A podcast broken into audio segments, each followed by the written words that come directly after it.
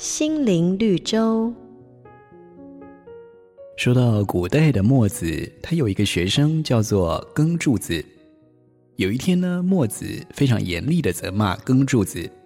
耕柱子听了之后，难过又委屈的跟老师说：“我犯的错没有别人多，为什么遭到老师这般的责难呢？”墨子听了回答说：“如果我要去太行山。”要用一匹好马或是一头羊来驾车，你会选择驱策马还是羊呢？这名叫做耕柱子的学生回答说：“当然是鞭策马喽。”墨子问：“为什么选择马呢？”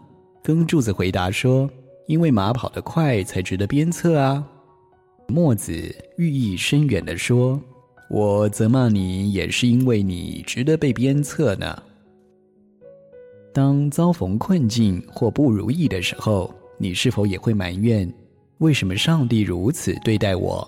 然而圣经却告诉我们：凡我所疼爱的，我就责备管教他。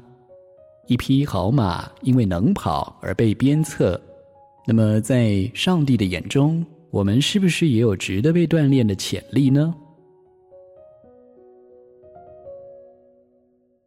瑞园银楼与您共享。丰富心灵的全员之旅。好家庭联播网，中部地区古典音乐台 FM 九七点七，北部地区 Bravo FM 九一点三。